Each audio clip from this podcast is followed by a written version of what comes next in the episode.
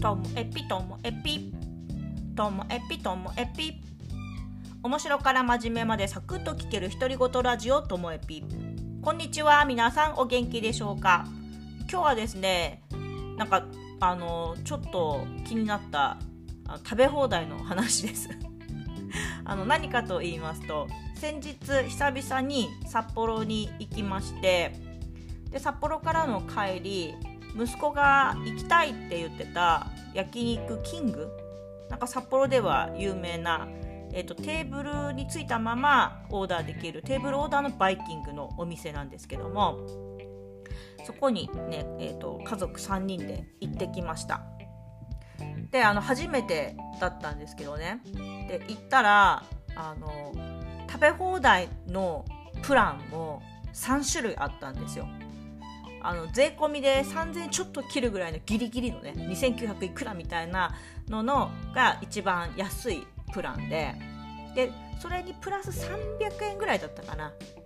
するとあの一番これ人気なんですよっていうプランがあってさらにプラスしてなんか最上位のやつ3段階あったんですけども。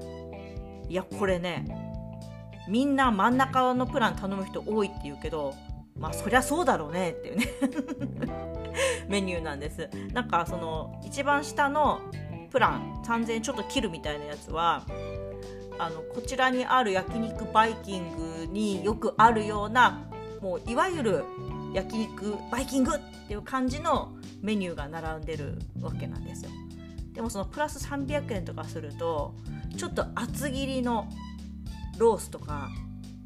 えー、中落ちとか中落ちだったかな。あと下がりとか。あとなんかや焼いて食べるすき焼きみたいなのとか。あってこう目玉となるお肉の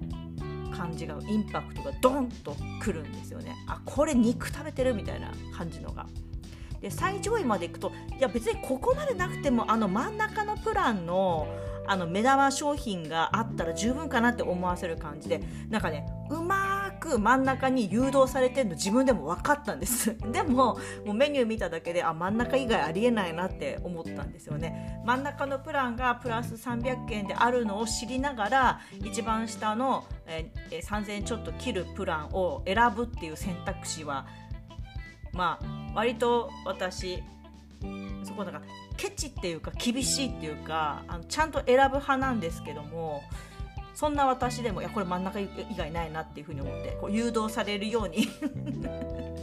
真ん中にしました、まあ、結局正解だったと思います。なんかあの肉系のオーダーの7割8割ぐらいはその目玉商品の中からオーダーしてました。それプラスなんか息子が食べたいね。なんか豚タンとかあとなんかなんだかカルビとかもちょっと頼んでましたけどでもほとんどその目玉商品美味しそうなやつ。もう全面に出てるやつをね食べてました。でもうまくできてますよね。あとねそのドリンクも飲み放題つけれますっていう単品だといくらですみたいなやつなんですけどなんかそれもうまいなって思ったのが、まあ、うちアルコールは飲まないのでなんかソフトドリンクの飲み放題